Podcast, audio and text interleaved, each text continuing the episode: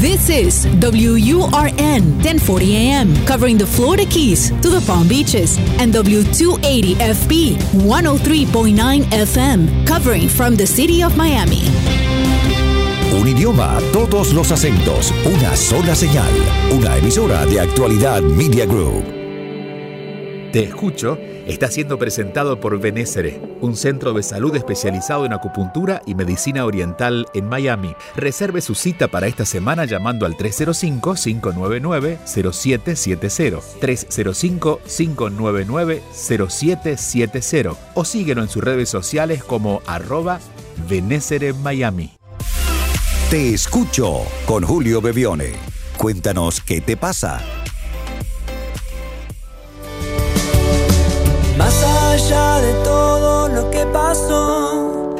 Bienvenidos. Hola a todos. Gracias por acompañarnos otra vez. Otra semana donde nos ponemos un paréntesis en nuestra vida. Elegimos silenciarnos un poquito del mundo para escuchar historias. Historias que vienen de ustedes, pero que más allá de quién sea la voz, nos representan a todos. Por eso podemos todos también aprender. De eso se trata Te Escucho, que es nuestro encuentro de cada semana a través de Actualidad Radio y a través de este podcast en donde sea que ustedes se encuentren.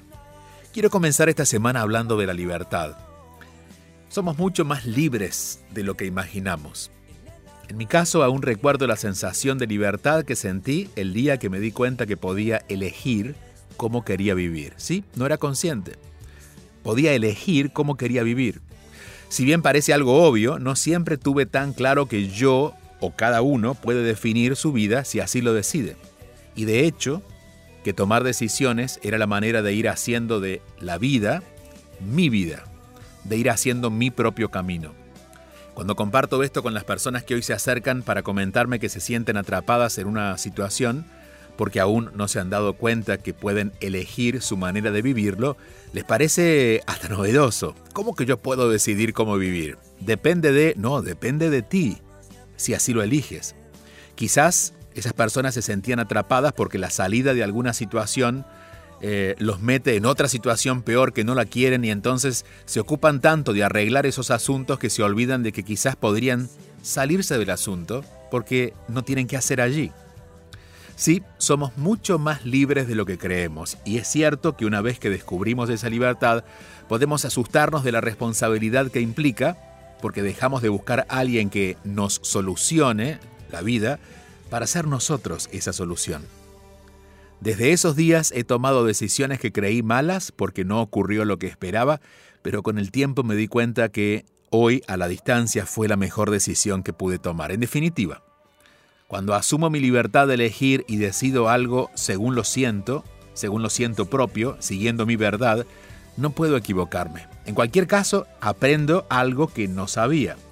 Pero una decisión que se toma con autenticidad no pesa. Si de algo me he arrepentido y me ha pesado, es haber tomado decisiones que fueron pequeñas traiciones hacia mí mismo. Es decir, que aun cuando todo salió bien, no lo sentí como una experiencia valiosa porque no representaba aquello que realmente quería hacer. Todos somos mucho más libres de lo que imaginamos. Y esa es la intención también de este encuentro cada siete días de 30 minutos. Recordar que estamos aquí para que podamos aprender a administrar esa libertad que tenemos y podamos decidir con más conciencia qué queremos hacer con nuestra vida, hacer nuestro propio camino. Nos vamos al primer mensaje de hoy. Aquí estamos, aquí estoy, te escucho. Un programa para aprender, para saber enfrentar cada situación y seguir adelante. Hola Julio, mi nombre es Andrea, soy colombiana y vivo en Perú desde hace algún tiempo. Eh, justo estaba escuchando el episodio 124, creo, donde hay una life coach que dice que has tocado la vida de muchas personas y me nace en este momento de corazón decirte que sí, que es cierto que yo soy una de esas personas, te escucho hace mucho tiempo, nunca hemos hablado, pero, pero has dejado muchas cosas muy lindas, muy positivas en mí, me has cuestionado mucho eh, y también siento que, bueno, es bonito eh, darte las gracias por eso, Eh, yo también ando en un proceso interno bien interesante, creo que desde hace varios años lo estoy haciendo y tú has sido parte fundamental de ese camino. Y como ella decía, es como la piedra en el lago. Y sí, muchas gracias, yo soy una de esas y estoy seguro que Habrán miles de personas así. Bendigo tu camino, bendigo todo lo que nos eh, transmites. Lo agradezco profundamente porque yo sé que, como dice un curso de milagros, ese atisbo de luz que veo en ti también soy yo. Entonces, gracias, mil gracias. Te mando un abrazo gigante y espero que puedas seguir brillando de todo corazón. Gracias, muchas gracias querida Andrea y tal como lo dices, solo podemos reconocer en los demás lo que nosotros sabemos que somos. Por lo tanto, soy apenas un espejo para que puedas ver esa luz que brilla en ti y esto lo digo en todo sentido. Cuando encontramos personas con las que nos enojamos o, pensamos cosas negativas, son personas que reflejan también nuestras propias, nuestras propias zonas oscuras, ¿no? Entonces, lo que podemos agradecer cuando admiramos a alguien o cuando reconocemos lo bueno en alguien es que eso también está en nosotros. Y de alguna manera, para llegar ahí, ocurre en el proceso algo muy necesario que es lo que tú acabas de mencionar, que es cuestionarnos. Si algo intento con estos minutos que compartimos aquí en la radio es animarnos a cuestionarnos nuestro, lo que creemos que es verdad o nuestras propias certezas. Si estamos en un problema significa que eso que estamos pensando, de la forma que lo hemos hecho, no representa una verdad. Porque una verdad nunca nos llevaría a un error. Entonces, animarnos a pensar las cosas de otra manera, desde otro lugar, ser conscientes de que lo que pensamos no siempre es lo correcto, sino que en todo caso lo correcto tiene que ver con aquello que siento propio. Los seres humanos somos muy amigos de dejarnos llevar por las verdades ajenas. Por eso es que quizás le preguntamos tanto a las otras personas. ¿Qué piensas de esto? ¿Qué harías en lugar de esto? Cuando en realidad esas preguntas deberíamos hacerlas nosotros. ¿Qué pienso de esto? ¿Qué me gustaría hacer de, de esto? Porque incluso el error que cometamos cuando seguimos nuestro propio instinto, nuestra propia verdad, es un error que no nos va a pesar porque nos va a dar aprendizaje. Y el aprendizaje siempre se agradece. Así es que gracias nuevamente Andrea, que vives en Perú, pero tienes el acento colombiano por ser colombiana y, nos encanta además que estemos conectados más allá de las distancias a través de este espacio. Y recordarles también que si quieren dejar su mensaje de voz, pueden hacerlo a este WhatsApp. Es el más 1 305 824 6968 más 1-305-824-6968. Incluso pueden agendarlo como un teléfono que podemos contar entre los amigos, donde en el momento en que tenga algo para compartir, a la hora que sea, el día que sea, solo dejaré el mensaje de voz y luego lo compartiremos aquí entre todos en este espacio, en Te Escucho. Te Escucho con Julio Bebione, solo aquí, en Actualidad Radio. Te escucho está siendo presentado por la Escuela de Inteligencia Espiritual, una formación de nueve meses, la única en este tema, para hacer un camino de autoconocimiento personal y para quienes quieren acompañar a otros. Visita escuela de inteligencia espiritual.com para más información. Escuela de inteligencia espiritual.com. Te escucho con Julio Bebione, solo aquí en Actualidad Radio. Seguimos avanzando. Aquí estoy, aquí estamos, te escucho. Hola Julio, mucho gusto, te habla Mafer. Muchísimas gracias por tanto, por cada enseñanza que realmente hace que me inspire a ser una mejor persona. Te quiero contar que la relación con mi papá es muy mala. He trabajado con terapeutas, con psiquiatra el tema y me dicen que bueno, tengo que bajar mis expectativas, que lo tengo que aceptar y verlo con compasión y aunque ha mejorado bastante la relación, sigo teniendo conflictos con él. Él no quiere ir a terapia y aunque tiene muchos temas que resolver, pues entiendo que no está dentro de mi control que él vaya, solo mi persona y mi crecimiento.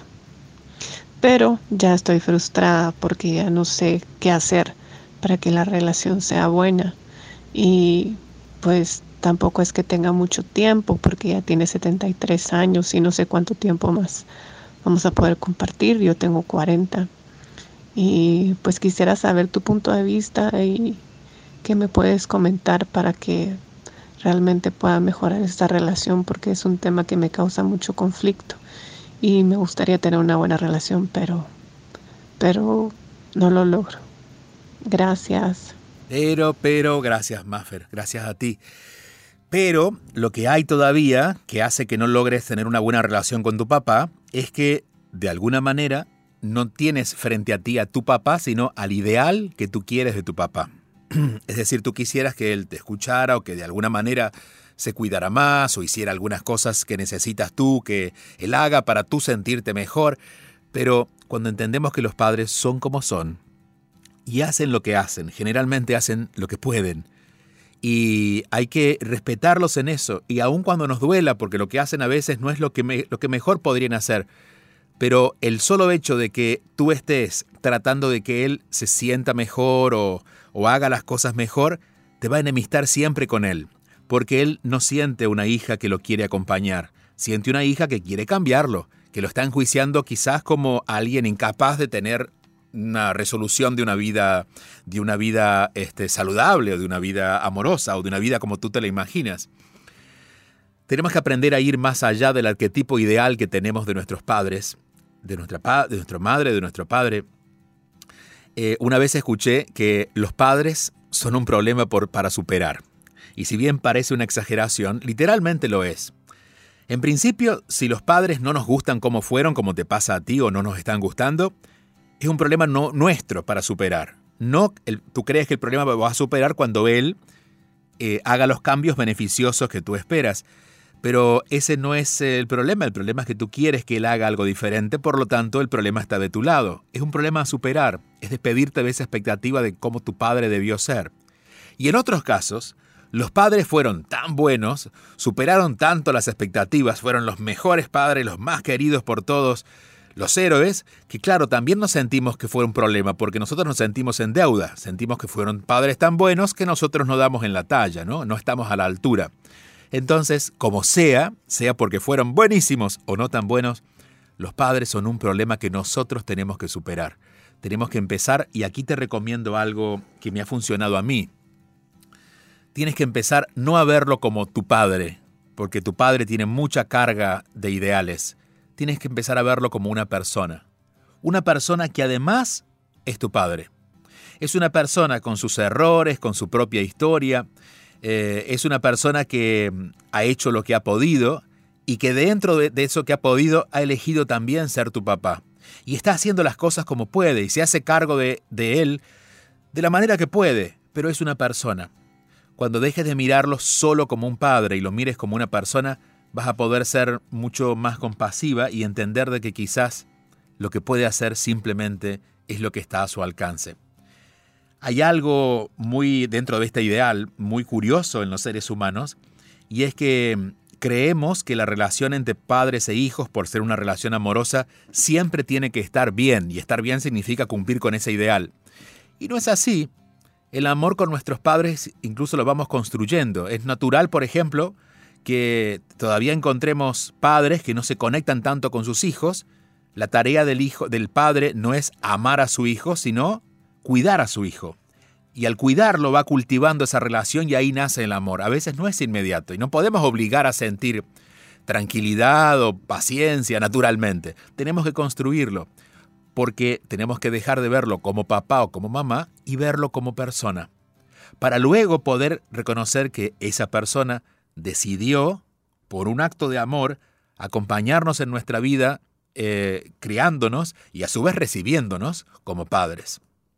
Encontrar, y esto, esto creo que te va a ayudar a ti, encontrar tu propia individualidad más allá de tu familia, encontrar que estás aquí y que no necesariamente eh, funcionas en base a toda la herencia familiar o a cómo tu padre se sienta, si bien o mal, y encontrar tu propio destino, digamos, concentrarte un poco más en ti, va a hacer que te alivies un poco de esta presión que le pones a tu papá para que para que lo dejes libre y lo puedas amar de verdad, aún con todos los errores que haya cometido o siga cometiendo. Él se cuida como puede, tú haces lo mejor que puedes solo que lo que tú puedes y él puede es diferente. Y tú estás queriendo que él lo vea, pero recuerda mirarlo como un ser humano que quizás tiene más años que tú, pero con la compasión de alguien que todavía está en aprendizaje. Y en mi experiencia, hay seres humanos que pueden tener 70, 80 años, pero todavía están aprendiendo emocionalmente cosas que quedaron de la infancia. Entonces, solo nos toca ser compasivos y acompañarlos de la forma en que ellos elijan vivir. Eso realmente es amor. Te mando un fuerte abrazo hasta donde estés, Maffer. Seguimos avanzando por aquí. Aquí estoy, aquí estamos, aquí te escucho.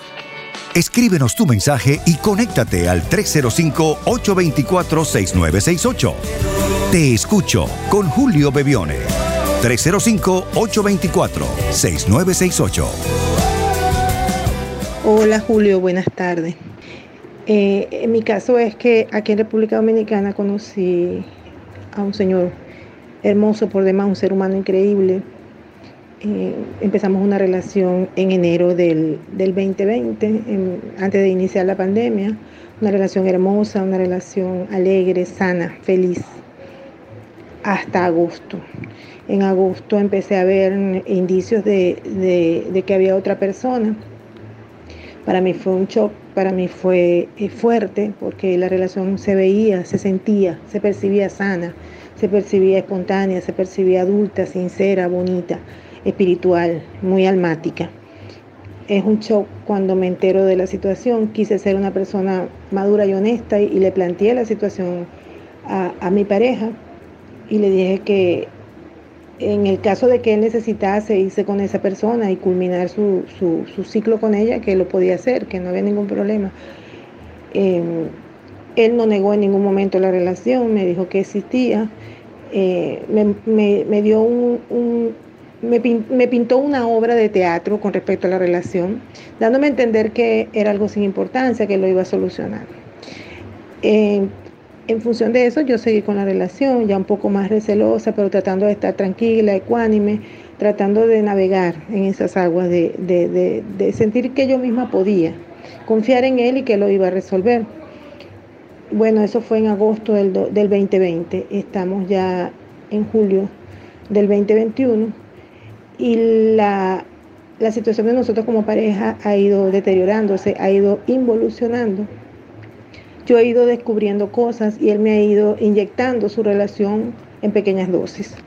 Lo que era sin importancia pasó a ser una relación de ocho años con una mujer casada, ellos son amantes. Eh, eh, lo que era sin importancia pasó a ser algo con proyectos de vida. Eh, ella enviudó y él y ella ahora tienen planes. ¿Qué pasa conmigo en esta situación? Yo he intentado en varias ocasiones cerrar el ciclo de manera amigable, armónica, porque a pesar de que nos queremos, yo siento que yo lo quiero y siento que él me quiere. Eh, como pareja nunca vamos a funcionar porque no es una pareja de dos, somos tres. Y he querido en varios momentos terminar y él me convence, me dice que, que yo soy importante para él, que yo eh, estoy en su corazón, que quiere lo mejor para mí. Él ha tenido momentos lúcidos en los cuales me ha dicho que en el fondo de, se queda mirándome, en el fondo de su corazón me dice, eh, me expresa que en el fondo de su corazón él tiene sentimientos muy hermosos hacia mí y que quiere lo mejor para mí. Esos han sido momentos que yo los he visto como luz de lucidez en cuanto a lo que él me manifieste y que yo vea que es tangible en nuestra relación. Eh, una relación que pasamos las tardes juntos, a veces duerme conmigo, a veces no. En las relaciones íntimas son sumamente agradables. Eh, nos compenetramos y nos sentimos bien. Eh, pero me he dado cuenta que él, o sea, yo he tratado de seguir porque él me agrada, porque es la única persona que tengo cercana, que confío, que me siento cómoda, que me siento bien. yo admito que tengo eh, límites para socializar. Entonces yo he tratado de, seguir con él, yo lo ayudo en, muchas cosas de su trabajo, él me acompaña, yo lo acompaño, pasamos las tardes juntos y luego él en la noche se va a su casa, él no vive con ella, él vive solo, pero mientras me he dado cuenta que mientras andamos juntos, nosotros, él está en una constante y permanente comunicación vía eh, WhatsApp con esa persona, pero constante, es cuestión de minutos un mensaje entra, un mensaje se responde, un mensaje entra y un mensaje se responde. E incluso yo he llegado a, a ver los mensajes, a darme cuenta. Hemos tenido altercados leves con respecto a esa situación y él, sabe cómo manejarla. Él me ha prometido que eso no va a seguir siendo así. Y ya siento que hace varios meses estoy sintiendo que yo debo dejar esa relación, pero no me atrevo, hay algo que me detiene. Cuando hablo con él siento que, que yo lo quiero, que yo quiero... Eh, incluso en mi mente he pensado en ser su amiga, sin tener ningún tipo de intimidad. Em, la última vez que pasó eso, estábamos sentados juntos, conversando amigablemente, eh, en una intimidad de, pareja y de amistad, y entró un mensaje de, esa persona y él abrió el, el, WhatsApp, el chat de esa persona, sin ningún menoscabo de que yo estaba allí, y se puso a leer su mensaje, tranquilamente. Cuando yo le dije que qué estaba haciendo, él siguió leyendo su mensaje. En ese momento yo tuve mucha rabia, tuve mucha, me puse iracunda. No fui grosera, no grité, no ofendí, pero sí se sintió mi malestar y mi rabia, mi molestia. Y tuvimos una pequeña discusión, cosa que nunca había sucedido en año y medio de relación. Y eso no es lo que yo quiero para mi vida, eso no es lo que yo quiero en una relación de pareja. Quiero saber qué es lo, realmente lo que me está sucediendo, que no me permite a mí eh, dejar atrás esa relación, cerrar el ciclo. Gracias, gracias, muchas gracias. Gracias a ti. Eh, lo conociste en enero del 2020, recién emigrada prácticamente a República Dominicana, llevas tres años allí. Una relación que describes como hermosa, sana y feliz que duró hasta agosto. Esa hermosura y esa felicidad, porque allí ahí descubriste que él tenía otra persona en su vida. Decidiste como decirle, bueno, si tienes otra persona, yo no me enojo, puedes concluir. Cuando te enteras que la realidad eh, se impuso. Esa persona está en su vida desde hace ocho años. Entonces la pregunta es, ¿qué hago conmigo? Y digo, bueno, pero es que, a ver, cuando estamos juntos lo pasamos bien. Y fuiste tratando de acomodar la historia para no tener que salirte de allí. De hecho, dices, en sus momentos de lucidez, él me dice, y tú piensas que sus momentos de lucidez son esos momentos en los que dice cosas que te gusta escuchar. Pero sus momentos de lucidez también son cuando te dice mentiras. Porque, porque bueno, eso está poniéndote a la luz, que es la lucidez, te pone a la luz, a quién tienes al frente no para que enjuicies a esa persona como de mala o cobarde o, de nada negativo. Solamente la persona es como es. Entonces, la pregunta no es por qué me quiero quedar con esa persona cuando esa persona realmente no te conviene y no te conviene en el sentido de que no te suma a tu vida. No te suma pero te tapa un hueco. Y ese huequito que está tapando, que no es tan grande, es el de la soledad. Eh, tú dices, por otro lado, me cuesta socializar, eh, me ha costado, bueno, lidiar con esto de comenzar una vida sola en otro país. Y el encajo justo en ese huequito. Y te voy a poner un ejemplo que es un poco práctico, pero para que puedas mirarlo desde otro lugar. Eh, tú, por ejemplo, imaginemos que este, sabes que hay algún tipo de alimento, vamos a imaginarlos el chocolate con leche, que no le hace bien a tu hígado. Y tú dices, bueno, en realidad no, no es lo que yo debiera comer, pero es que como a las 5 de la tarde yo necesito como ese gustito y cuando lo como se siente tan bien, justificas una adicción. Bueno, de alguna manera también, esta que no es una adicción como tal, pero que es algo que no te suma y en eso se parece una adicción, es tratar de tapar esta sensación de sentirte sola y a su vez de una idea que tienes de que no sabes socializar y entonces si no está él, bueno, no hay nadie. Entonces me parece que no solamente la solución es poner límites claros con él, no porque él sea bueno o malo, sino porque en tu vida tú no mereces a alguien que no siga tus valores. Y tú no estás cómoda, porque aunque tratas de acomodarlo, no estás cómoda con que él agarre el teléfono y le escriba a la otra cuando está contigo porque si estuvieras cómoda con que fueran tres, seguramente podrías participar incluso de esa conversación. Pero no estás cómoda de estar en ese lugar. Lo que pasa es que estás dando a cambio esa incomodidad de ser parte de una relación que no te funciona porque tu ética no te lo permite, porque no te sientes bien con eso, para tapar ese huequito de la soledad. Entonces la solución no es salirte de él, aunque sí te la recomiendo. Pero si te sales de él, va a llegar otro. La solución es aquí empezar a entender que no necesariamente debes estar sola cuando estás sin pareja. Desarrollar otro tipo de relaciones con gente que quiere estar contigo, pero en otro plano, sin incluir intimidad.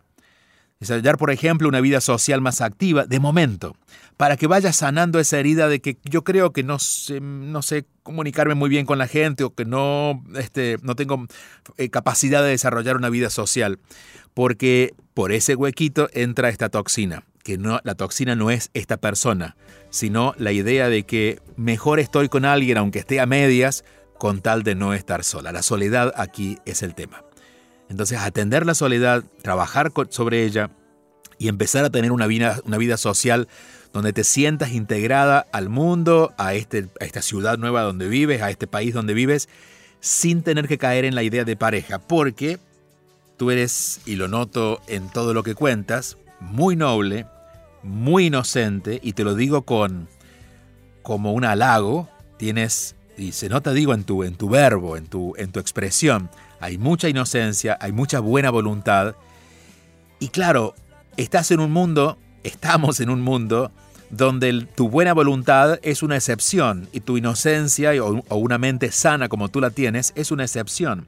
Entonces, en vez de cuestionar al mentiroso, te cuestionas a ti si deberías estar con el mentiroso. Yo no quiero estar con un mentiroso y aquí se acaba el juego. Entonces, empezar a poner más claridad acerca de estar bien contigo, y desarrollar afectos que no necesariamente tengan que ser amorosos va a hacer que comiences a encontrar un espacio donde te sientas más fuerte contigo y después, poco a poco, irás viendo con quién estar en relación de pareja, como un segundo capítulo de ese libro. Te agradezco mucho el llamado y es una gran historia, de hecho, yo creo que nos has enseñado mucho de cómo los seres humanos eh, vivimos y cómo a veces la nobleza nos, no nos juega una mala pasada, sino que hace que tengamos que aprender unas ciertas reglas de convivencia en un mundo que a veces es un poco más cruel de lo que nosotros podemos imaginar. Si quieren dejar sus mensajes es el más 1-305-824-6968. Es un mensaje de voz a través de este WhatsApp. Más 1-305-824-6968. Y seguimos en contacto a través de mis redes sociales, arroba Bebione o arroba Julio Bebione. O simplemente en nuestro próximo encuentro. Hasta pronto, muchas gracias.